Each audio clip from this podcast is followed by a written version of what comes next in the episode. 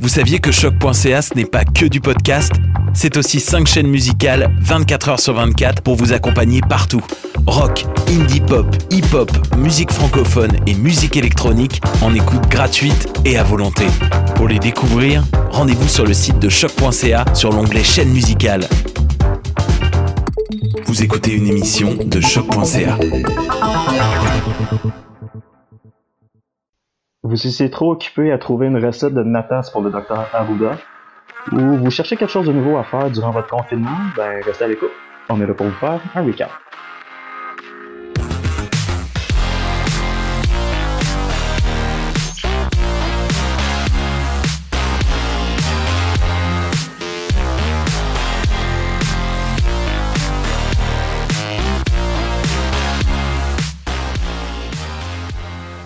Ben, bonjour à vous, chers auditeurs auditrices. Bienvenue au recap du 5 avril 2020. C'est Tim Giroir à l'animation cette semaine. J'espère que vous allez bien.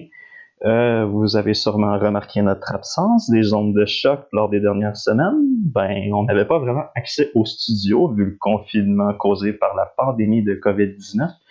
Mais pour les prochaines semaines, on va essayer d'enregistrer nos émissions sous forme de podcast avec des chroniques. Euh, avec des chroniques du montage et tout et tout. On devrait réussir à faire un show qui a de l'allure.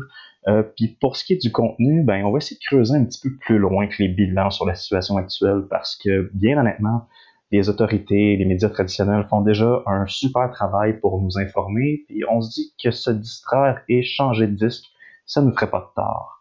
Puis cette semaine, on, pour ce premier essai, on va avoir des chroniques de Bruno, Laurence, Louis et Nina Rose qui fait un retour parmi nous. Et pour le moment, ça va être l'heure du segment politique. Monsieur le Président, I have a dream. Au Canada. Merci, monsieur le députant. Politique.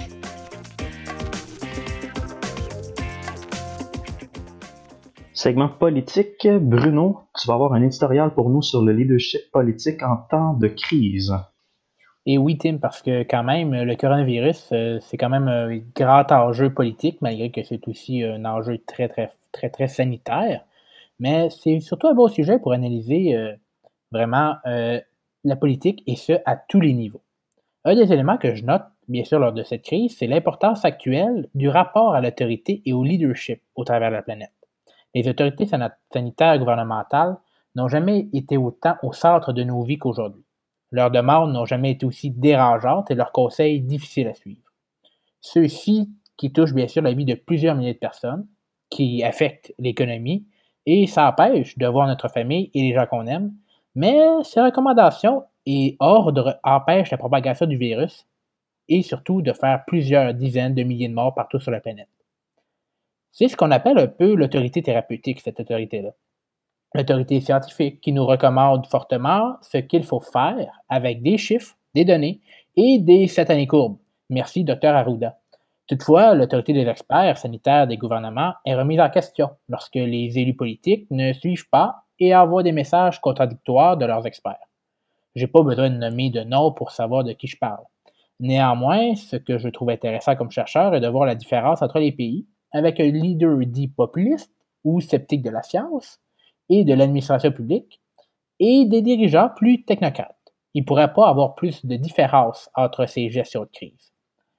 Passer à voix haute, contredire les directives, ne pas suivre les recommandations, dire que c'est un canular et un mensonge, ben, ça re-questionne l'autorité des experts de la santé publique, ses propres experts, et ben, c'est un effet délétère sur l'information qui est transmise à la population par les médias et par les actions prises par les citoyens. À l'international, plusieurs chercheurs voient même une augmentation dans le discours médiatique et politique de nationalisme et de patriotisme exacerbé. Il y a même un protectionnisme de plus en plus important de la part de plusieurs pays du globe. La plupart des pays ont fermé leurs frontières. Il faut se rappeler que la plus grande frontière terrestre du monde, entre le Canada et les États-Unis, est fermée à tous les voyages non essentiels, ce qui est exceptionnel et impensable dans un monde économique interrelié. Toutefois, être trop protectionniste dans la situation actuelle, euh, surtout de la mafia des équipements médicaux entre les pays, et même entre les provinces ou États dans le même pays, ce ne sera pas vraiment une bonne conseillère et ça va changer les relations entre les pays qui sont plus intégrés qu'on pense. En se concentrant au Canada, euh, bien sûr qu'on voit une augmentation substantielle de l'approbation pour les leaders gouvernementaux dans la crise et surtout au Québec. Bon, il faut rappeler que François Legault, ou l'oncle François, avait déjà avant la crise le plus haut taux d'approbation de la Confédération. Et avec la crise, ben, les sondages le présentent avec des résultats dignes d'un régime stalinien à 95% Il est vrai que le gouvernement Legault a été l'un des plus proactifs et des précurseurs, dans les informations données, les décisions difficiles et la distanciation sociale, qui semble, selon le premier ministre, donner, donner ses fruits qui sont en voulu. À Ottawa, Justin Trudeau, au début de la crise, semblait à la traîne et vraiment inactif. Il est vrai que M. Trudeau aurait dû en faire plus et plus tôt. Néanmoins, il faut rappeler que la santé n'est pas une compétence fédérale et que les compétences fédérales dans cette crise ben, sont vraiment limitées. Il y a donc plus que juste le leadership dans cette situation. Néanmoins, cette crise, je crois, a un effet important pour tous les critiques de François Legault qui sont pas très très vocaux ces temps-ci. Les oppositions dans n'importe quel pays n'ont aucun espace médiatique durant la crise. Parlez-en à Joe Biden. Et surtout lors des crises sanitaires, ben, les leaders ont toujours un bonus dans les sondages, comme chef de l'exécutif. Mais pour combien de temps, comme la crise, ben, ça sera à voir. Merci Bruno pour la chronique. On va maintenant passer à Laurence qui a des nouvelles pour vous. Ben oui, bien le bonjour, ma gang de confinés. J'espère que tous et toutes réussissez à faire la part des choses entre Netflix, votre lit, Votre divan, tout.tv et votre cuisine. Mettons que je pensais pas que mon prochain road trip me permettrait de visiter tous les recoins de mon appartement, de contempler les magnifiques paysages que m'offrent mes vitres récurées à fond ou d'être un peu déçu par la gastronomie de la région, hein, parce que c'est le fun des pâtes au pesto, mais on se tanne. Moi qui pensais retourner aux îles de la Madeleine, c'est bien plus satisfaisant de rester dans ma chambre à me souvenir de ces jours flamboyants où on pouvait rencontrer des gens dans la rue sans avoir peur de mourir. Enfin bref, chères auditrices et auditeurs, je ne suis pas ici pour vous raconter euh, comment se déroule mon confinement. En fait, je ne suis pas du tout ici, je suis sécuritairement assise derrière mon bureau pour la 832e journée en ligne. Je suis ici pour vous amener ailleurs virtuellement, alors que je vous prierai de me présenter faussement votre passeport que j'estampille avec vigueur et de vous installer confortablement dans un siège d'avion imaginaire côté hublot, bien sûr, parce que nous nous envolons pour l'Afrique. J'ai choisi aujourd'hui de vous parler de ce continent que l'Amérique du Nord omet souvent de mentionner, voire relègue aux confins de sa couverture médiatique. Alors pourquoi ne pas commencer par une bonne nouvelle qui touche à la fois notre maison et notre destination? Ben, allons-y, hein? En décembre 2018, la Québécoise Edith Blais et son copain italien Luca Tacchetto sont enlevés au Burkina Faso alors qu'ils se rendaient au Togo pour un projet humanitaire. Le couple se dirigeait tranquillement vers Ouagadougou, quand il a mystérieusement disparu en chemin. Il faut savoir que cet incident n'est pas le premier à survenir au Burkina Faso, qui est depuis 2015 le théâtre de nombreuses prises d'otages et d'attaques djihadistes. L'Est et le Nord du pays sont des régions qui sont vraiment affectées par la présence de groupes terroristes et le gouvernement burkinabé n'a malheureusement que très peu de pouvoir coercitif sur ses poches de résistance très agressives. Au moment de leur enlèvement, Edith Blais et son ami de cœur se trouvaient dans un secteur où l'état d'urgence a été décrété quelques jours plus tard, justement en, en raison de menaces terroristes.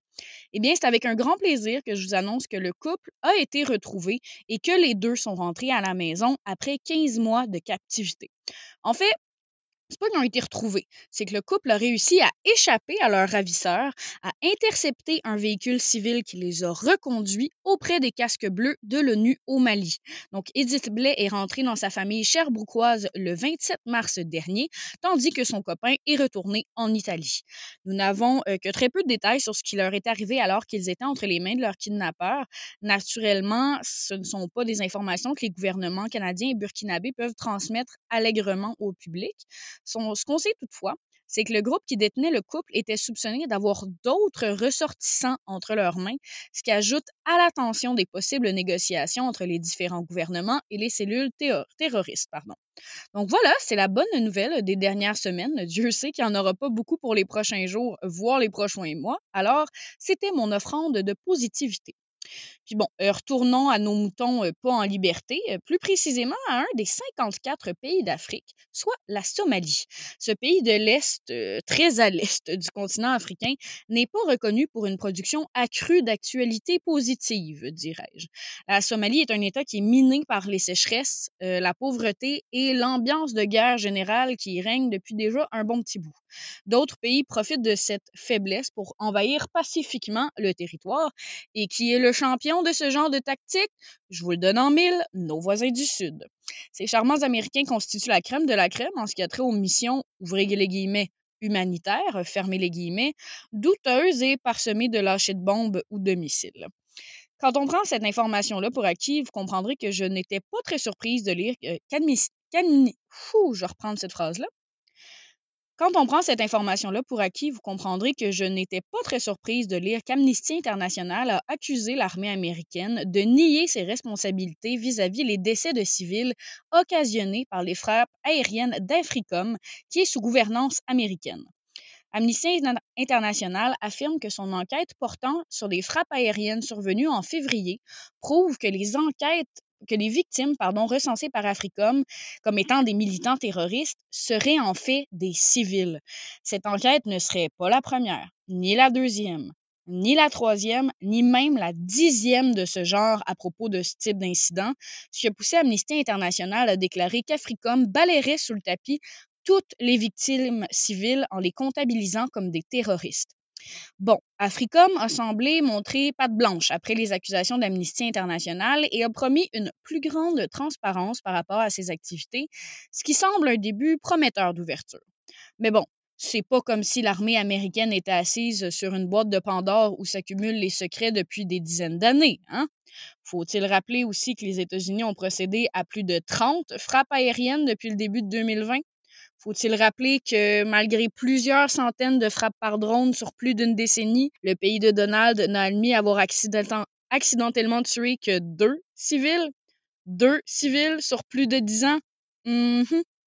Bon, j'aurais préféré terminer ma chronique sur une meilleure note, mais bon, on fait avec ce qu'on a. Donc, je vous souhaite à toutes et à tous, auditrices et auditeurs, beaucoup de lavage de mains et de saine procrastination.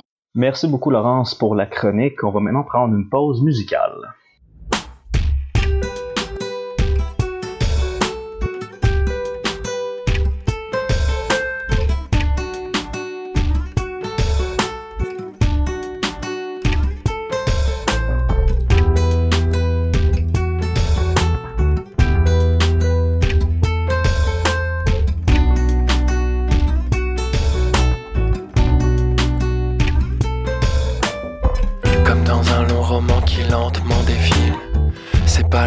Fois qu'on se fera de la bile. Y a pas que dans le pire de nos cauchemars qu'on rumine. Le point de départ n'est qu'un instant fragile. Si tu fais des manières pour dépasser la ligne, qui te fera la courte échelle pour gravir la colline? À force de l'imaginer, tu t'en fais des montagnes de ce qui pourrait t'arriver de l'autre côté du miroir. Et on est bien ici, c'est pas la mer à boire.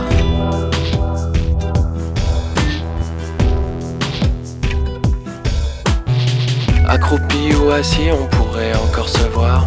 Secouer le tapis qui traînait dans le couloir. C'est pas un droit acquis de faire semblant de croire que la poussière embellit la fin de cette histoire. Si on reste dans le déni, ce sera pas un scandale. C'est ce qu'on nous a appris depuis nos étendards. On est éternellement indécis, coulé dans le béton. Si la fête est finie, on fermera le bar pour de bon. Et on est bien ici c'est pas la mer à boire.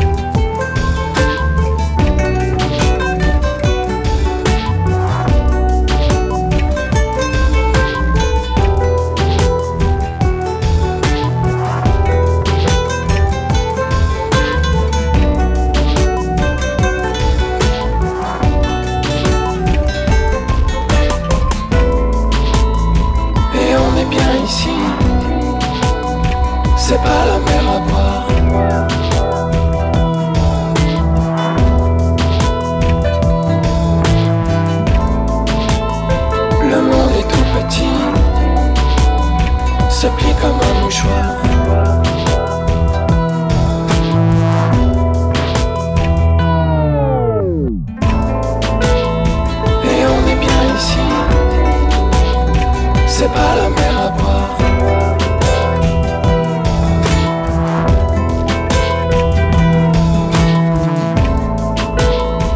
monde est tout petit, se plie comme un mouchoir.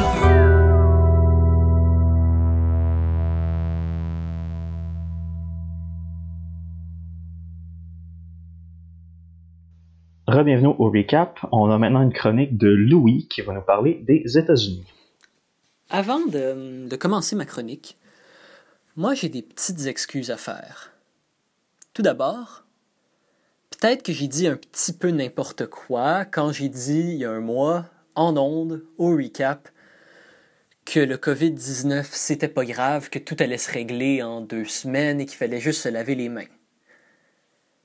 C'est possible que j'avais un petit peu tort. Et pour, et pour ça, j'aimerais avoir, j'aimerais vous donner mes plus grosses excuses. Et donc, pour cette édition un petit peu spéciale du recap, je vous ai présenté une chronique un peu spéciale sur un monsieur un peu spécial. Dans ces temps franchement traumatisants, on tombe parfois sur des gens un, un peu flyés. On a vu plein de nouveaux personnages fantastiques à travers ce voyage covidien qui pourrait oublier l'incroyable Horacio Arruda et ses délicieuses tartelettes portugaises. J'ai pas encore vu la série, mais tout le monde dans Tiger King? Eh bien, avec tous ces gens incroyables, je crois avoir trouvé ma personnalité préférée de la pandémie. Je vous présente le révérend Jim Baker. Pour ceux d'entre vous qui ont du temps libre, et je sais que c'est beaucoup d'entre vous, si vous voulez aller faire vos recherches sur lui, vous trouverez son nom euh, écrit Baker avec deux K. Vous pouvez pas le manquer. Et si vous avez suivi vos nouvelles insolites américaines comme moi, les chances sont bonnes que vous avez entendu parler de lui. Il s'agit d'un révérend ayant apparemment trouvé la cure au COVID-19 en février 2020. Son produit, le Silver Sol, permettrait apparemment de guérir, tuer et éliminer le coronavirus tout en boostant le système immunitaire. Donc dans ces mots, le Silver Sol Solution une sorte de pepto-bismol à base d'argent, a été prouvé par le gouvernement d'être capable de tuer chaque pathogène existant au monde. Disclaimer, personne ne sait de quel gouvernement il parle. Moi, là, quand j'ai lu ça, j'ai sauté sur ma carte de crédit, je me suis mis à chercher sur Amazon. Impossible que Jim Baker dise un mensonge, voyons. Eh bien, imaginez ma surprise absolue hein, quand j'ai appris que l'État du Missouri le US Food and Drug Administration, la FDA, et la Federal Trade Commission ont catégoriquement interdit la vente de Silver Sol plus tôt ce mois de mars. Voyez-vous, euh, de l'eau puis du métal dans une petite bouteille de plastique, ça ne fait absolument, mais absolument rien pour la santé des gens. Ça fait même plus de 20 ans que la FDA essaie de passer le message que le métal, l'argent, ben ça combat pas les virus. Mais comment est-ce que c'est possible? Comment est-ce que Jim Baker, un homme dans qui j'ai placé toute ma confiance, n'a-t-il pas pu savoir que le produit qu'il a vendu pendant un mois n'avait aucun effet? Eh bien, seriez-vous surpris d'apprendre qu'il ne s'agit pas de la première fois où M. Baker se retrouve dans l'eau chaude avec la loi? Semblerait que notre petit pasteur aime bien garder une side business hors de l'évangélisation. Depuis 40 ans, ce petit monsieur a enchaîné fraude sur fraude, commençant sa carrière avec sa femme dans la fin des années 60, comme une sorte de prêtre cheap de télévision, dès le début des années 80, il se fait pogner par les autorités américaines, la main dans les fonds de charité qu'il a lui-même créés. À travers les années 80, Jim Baker est devenu une sorte d'Usain Bolt de la fraude, accumulant 24 accusations de fraude en 8 ans, résultant dans 50 prisons pour lui. Cela, c'est sans compter les multiples allégations d'inconduite sexuelle qui l'ont suivi à travers sa carrière. Puis tout ça, là, c'est même pas la surface du ridicule qui suit cet homme. Il a blâmé l'ouragan Matthew sur Obama en 2016. Il a prédit une deuxième guerre civile américaine si le président Trump se faisait impeacher. Il a dit qu'il a rêvé que Dieu était venu le voir habillé en soute de camouflage et armé d'un fusil d'assaut pour lui dire que les professeurs devraient être armés. Yikes! Moi, je pense que vous serez tout heureux d'apprendre que M. Baker avec deux cas va très probablement perdre son procès et risque fortement de revoir une cellule de prison ou d'avoir une amende bien salée à payer pour sa vente frauduleuse de produits. Puis, regardez, même si rire d'un télévangéliste épais, c'était le but de cette chronique, je crois qu'on peut et qu'on devrait tous tirer une leçon de Jim Baker. Particulièrement dans la période que nous sommes en train de vivre, il va y avoir des gens ou des institutions voulant profiter des autres. Mon petit Jim, là, c'était vraiment qu'un petit poisson dans un lac rempli d'arnaqueurs. En ce moment même, plusieurs compagnies américaines tentent la même combine que lui avec les mêmes sortes de produits à base d'argent. Et maintenant, plus que jamais, c'est crucial que l'on fasse attention à l'information qu'on décide de croire et de la personne qui fournit cette information. Peut-être que vous, en tant que personne, vous pouvez reconnaître une arnaque quand vous la voyez. Mais des fois, elles n'ont pas l'air aussi ridicules et des fois, ben, pour les autres, elles n'auront pas l'air aussi ridicules. Restez vigilants à tout prix, buvez de l'eau, et on va s'en sortir. Merci Louis pour la chronique. On passe maintenant à, ben, moi, en fait, avec un court segment sport, ou devrais-je dire e-sports, parce qu'avec la situation actuelle, ben, le monde du sport conventionnel est carrément à l'arrêt. Pour ce qui est du sport électronique, ben lui, ben, il est en vie plus que jamais.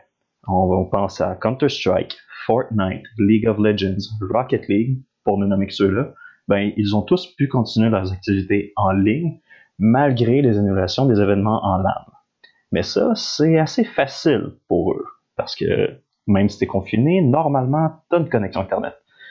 Mais pour les autres sports plus traditionnels, ben, c'est un petit peu plus compliqué.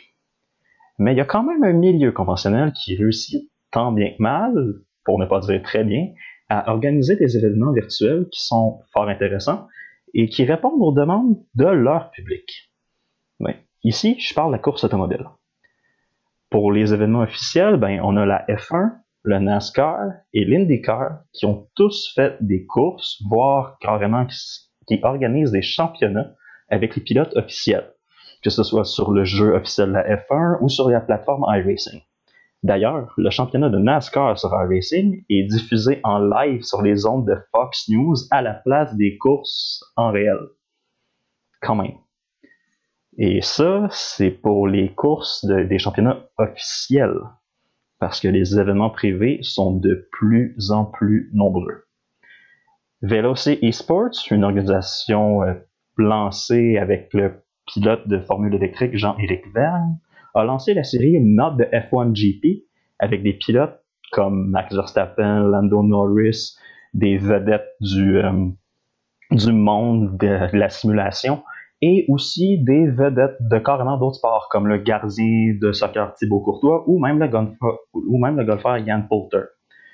On a l'organisation Team Redline qui est une sommité dans le monde de la course virtuelle qui a organisé des championnats Real Racers Never Quit un championnat de six rondes qui s'est terminé cette semaine avec une victoire au championnat de Max Verstappen, le pilote Red Bull.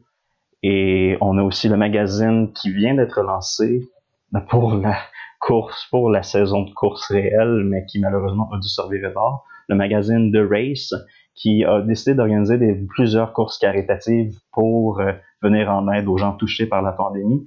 Et quand on réussit à amener des légendes de la course comme Emerson Fittipaldi, 73 ans, dans un simulateur, ben c'est que les gens qui font de la course automobile, que ce soit en ligne ou dans la vraie vie, ils ont l'adrénaline, ils veulent courser et ils vont trouver un moyen à quelque part d'arriver premier à la ligne d'arrivée. Um, c'est des choses super intéressantes. Et d'ailleurs, il y, a des pilotes qui profitent de cette nouvelle manne pour agrandir leur popularité. Je pense à Lando Norris sur Twitch, qui à tous les jours qui stream des dizaines de milliers d'écoutes. Il est même rendu, je sais pas si, vous connaissez la plateforme Twitch, il y a le phénomène des, des, des subscribers, si je peux pardonner l'anglicisme. Ben, il est rendu à près de 10 000 subscribers, ce qui est quand même assez impressionnant pour quelqu'un qui, normalement, n'est pas, comment je bien dire ça, c'est pas le genre de milieu, la course de F1 et le Twitch qui se rassemblent, mais dans le cas de Lando Norris, c'est probablement la personne qui réussit le mieux à faire la combinaison des deux. Ça prendrait bien, ça prenait le meme lord du paddock pour réussir à pogner sur Internet. On va maintenant passer en musique.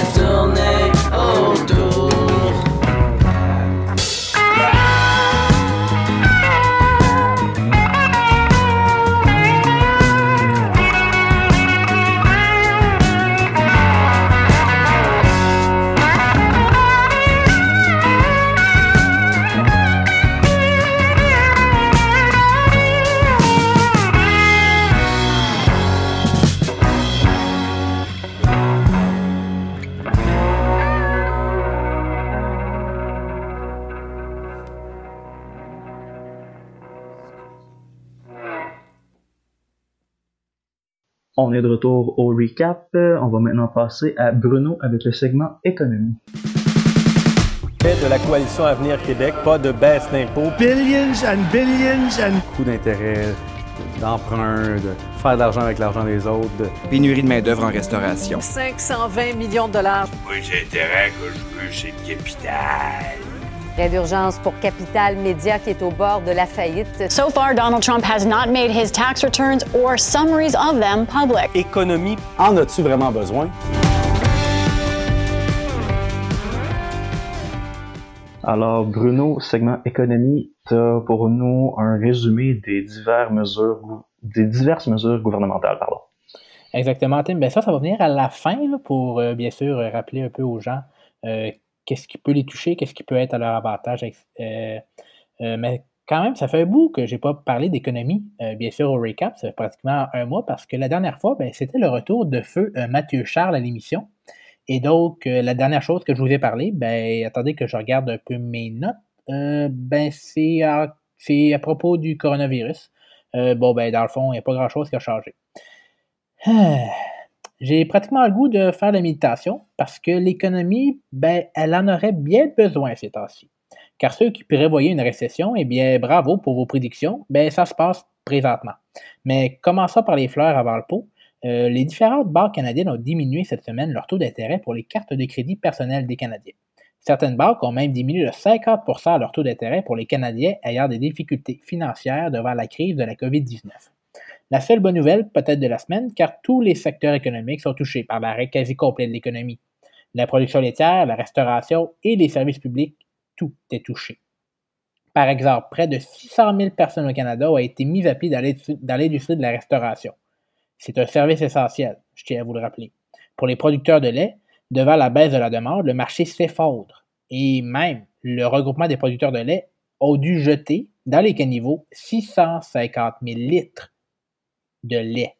Ça correspond à 1% de la production québécoise. C'est quand même beaucoup. Aux États-Unis, plus de 6,65 millions d'Américains ont soumis une demande d'assurance emploi qui bat et ça bat des records de plus de 50 ans. C'est quand même beaucoup de personnes et ça ne s'arrêtera pas. Au Canada, comparativement, ben, c'est plus de 2,1 millions de personnes qui ont demandé l'assurance emploi, ce qui est là aussi un record.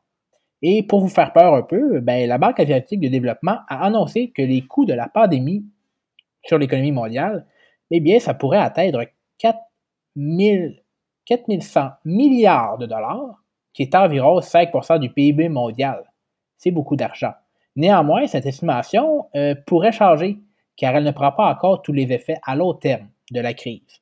Un effet à long terme de la pandémie pourrait se faire ressortir au Cirque du Soleil. L'ancienne entreprise de Guide de Liberté se retrouve, selon deux agences de notation, en défaut de paiement. Le Cirque du Soleil, présent aux quatre coins de la planète, vit, comme le monde du divertissement en général, un arrêt complet de ses activités. À la mi-mars, le cirque avait mis à pied temporairement 85 de son, de son personnel. La décote a su bien sûr plusieurs déboires du cirque depuis quelques années.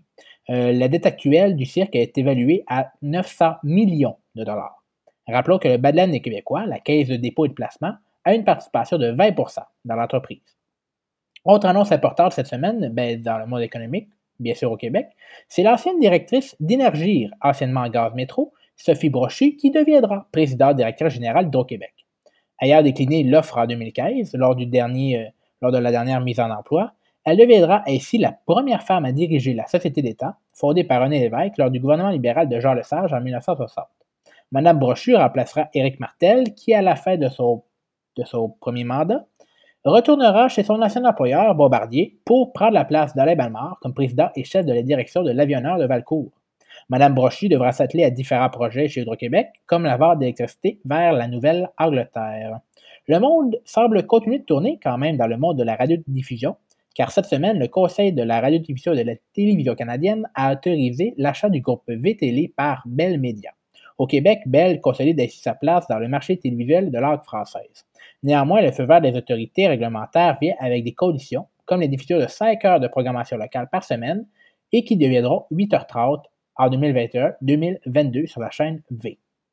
Alors, euh, bien sûr, pour aider tout le monde, comme Tim le dit au départ, ben, je vais vous faire un peu le résumé des allocations annoncées dans les dernières semaines par les gouvernements fédéraux et provinciaux pour vous aider à mieux comprendre la situation et si vous êtes bien sûr éligible. Alors, juste rappeler qu'aujourd'hui, lundi, euh, le 6 avril, ça va débuter la période d'inscription pour la prestation canadienne d'urgence, ou le PCU, du gouvernement fédéral. Lundi, les gens nés durant les mois de janvier, février et mars pourront s'inscrire. Les gens nés en avril, mai et juin le mardi, et ainsi de suite, euh, par trois mois. Rappelons que c'est seulement les travailleurs qui ont été mis à pied qui pourront toucher la prestation. Euh, aussi ceux qui n'ont pas de revenus réguliers durant les 14 derniers jours et ayant gagné au moins 5 000 de revenus en 2019. Vous avez deux façons de vous inscrire, soit par le dossier en ligne de l'Agence du revenu du Canada ou par téléphone. Je vous dis quand même d'aller par ligne parce que par téléphone, ça va prendre du temps, je pense. Le premier ministre a dit euh, dimanche que cela ne prendra que trois jours ouvrables pour recevoir le chèque si vous êtes inscrit au, dépôt direct de l'agence du revenu et environ dix jours si vous ne l'êtes pas. Donc, on peut s'attendre, bien sûr, à un délai pour euh, recevoir la prestation. Mais la prestation canadienne d'urgence sera versée par virement de 500 et ce, à chaque semaine, durant une période maximale de 16 semaines. Et euh, tout cet argent que le gouvernement, bien sûr, vous donne sera imposable. Il faudra aussi refaire la demande à chaque mois, car ce n'est pas euh, renouvelable automatiquement. Alors, mais pour ceux qui travaillent encore et qui sont les âges gardiens, en réalité des légendes d'État moderne, car ils sont des travailleurs essentiels, je suis sûr que vous vous reconnaissez. Euh, juste vous rappeler que vous aussi, vous pourrez recevoir de l'argent du gouvernement, mais celui-là provincial, pour aider à pallier au prochain mois. Le gouvernement provincial a annoncé une prestation pour les travailleurs dans les secteurs jugés essentiels, gagnant moins de 550 par semaine, et qui ont fait l'année dernière entre 5 000 et 28 600 Vous recevrez donc un versement de 100 par semaine de travail, de manière rétroactive, et ce depuis le 15 mars dernier. Donc, jusqu'à maintenant, les travailleurs qui travaillent continuellement auraient déjà, auraient déjà 400 dans leur poche, mais le problème, c'est qu'il va falloir s'inscrire sur le site de Revenu Québec le 19 mai prochain. Pas le 19 avril, le 19 mai prochain, et les premiers versements arriveront le 27 mai. Donc, euh, la situation va évoluer dans le temps et ben, les gouvernements aussi évoluent avec leurs mesures. On peut s'attendre à des changements euh, dans tous les cas. À toi, Tim. Ben, merci beaucoup pour la chronique, Bruno. C'était super important, super informatif. Euh, on va maintenant passer avec un petit peu d'insolite avec Nina Rose. Ben, bonsoir, équipe euh, du Recap. Je suis vraiment contente de me joindre à vous cette semaine. Et puisque je suis confinée présentement à l'air frais de la campagne, ben, je me suis dit que j'allais vous préparer une chronique tout aussi légère. Donc voilà, pour l'occasion, je vous ai trouvé des anecdotes insolites, loufoques, appelez ça comme vous voulez mais qui j'espère vous feront sourire un brin parce que maintenant les temps sont déjà assez durs comme ça. Faut bien rire un peu. Donc je commence en fait. Euh, après des semaines de confinement, on s'est tous déjà dit bon, qu'est-ce que je ferais bien aujourd'hui? Là, il y a eu l'homme qui a couru un marathon en restant sur son balcon, ça, ça va. Mais il y a aussi celui qui a appris à son pitbull à conduire. Oui, euh, un peu comme un papa là, dans les années 60 qui permet à son fiston de 8 ans de conduire son pick-up dans un rang de campagne. Sauf que là, on est à Los Angeles, c'était le 29 mars dernier, et il s'agit d'un vieux bazou qui roulait en zigzagant à 160 km/h. Quand les policiers sont lancés à la poursuite du véhicule, en fait, ils ont été surpris de trouver un pitbull aux côtés du conducteur et son maître qui contrôlait la pédale d'accélération à partir du siège passager. Puis il a simplement avoué tout bonnement aux policiers qu'il tentait d'apprendre à son chien à conduire. Je spécifie que l'homme en question était sous l'influence de drogue, laquelle ou lesquelles j'ai pas trouvé cette information-là. J'étais assez curieuse d'ailleurs, mais bon. Euh, je pense pas que c'est nécessaire, mais laissez-moi vous dire que si cet homme cherchait à déjouer l'ennui, ben c'est chose réussite. Sinon, je continue avec euh, des jumeaux qui sont nés en Inde en l'honneur de toute cette cette histoire de virus, là. Enfin, on le craignait peut-être tous un peu, mais on n'est pas surpris. Cette époque historique peut se montrer inspirante pour les futurs ou les nouveaux parents. Et c'est le cas de ce couple en Inde qui, euh, est devenu le 27 mars dernier parent de jumeaux et qu'ils ont nommé Corona et COVID. Donc voilà, c'est fait. Euh, J'avais rien d'autre à dire là-dessus. Les faits sont là. C'est bien en masse, hein? Je pense que vous allez être d'accord avec moi. Et je continue, en fait, avec une autre histoire euh, que je ne pouvais pas ne pas raconter. Moi, euh, célibataire endurci et confiné, je ne pouvais pas ne pas vous en parler de cette augmentation fulgurante d'objets sexuels, et ce, partout dans le monde. Parce que laissez-moi vous dire que pendant que certains se retrouvent en arrêt de travail forcé, mais la libido des solitaires isolés est loin du chômage.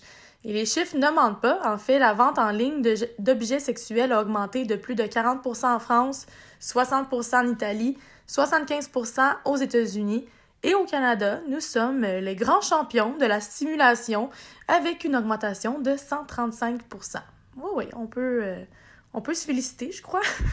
que faire d'autre? Bref, je termine avec ma dernière histoire. En fait, il s'agit ni d'un fait insolite ou farfelu, mais c'est simplement une nouvelle qui a eu l'effet d'un bombe sur mon cœur en ces temps assez vertigineux. En fait, il s'agit de l'histoire d'un ancien combattant nommé Bill Lapchese. Je m'excuse, je pense que je ne l'ai pas prononcé correctement. Je m'en excuse sinon. Un homme âgé, en fait, de 104 ans, qui a vaincu la COVID-19. Ce dernier, en fait, a ressenti les symptômes et a eu un diagnostic du virus il y a un mois. Et ces symptômes, considérés par son médecin comme étant modérés, lui ont épargné l'hospitalisation. Et jusqu'à ce jour, il s'agit en fait du plus vieux survivant de la COVID-19 Et il a même célébré mercredi dernier son 104e anniversaire avec sa famille et le personnel de sa résidence, tout en respectant les consignes de distanciation sociale, bien sûr. Donc, euh, je ne sais pas pour vous, mais moi, je sais, quand je sais que quelqu'un, quelque part dans le monde, a survécu à la grippe espagnole, à la Grande Dépression, à la Deuxième Guerre mondiale et à la COVID-19, ben moi, ça me donne espoir que tout va bien aller. Merci beaucoup, Nina Rose, pour la chronique. Euh, c'est comme ça que se termine pour nous l'émission du recap du 5 avril. Euh, juste vous rappeler, écoutez la santé publique, prenez soin de vous, lavez vos mains, oubliez pas de consulter si vous avez des besoins en santé mentale. Mais au nom de toute l'équipe du recap, je vous souhaite de passer du bon temps quand même et on se dit à la prochaine.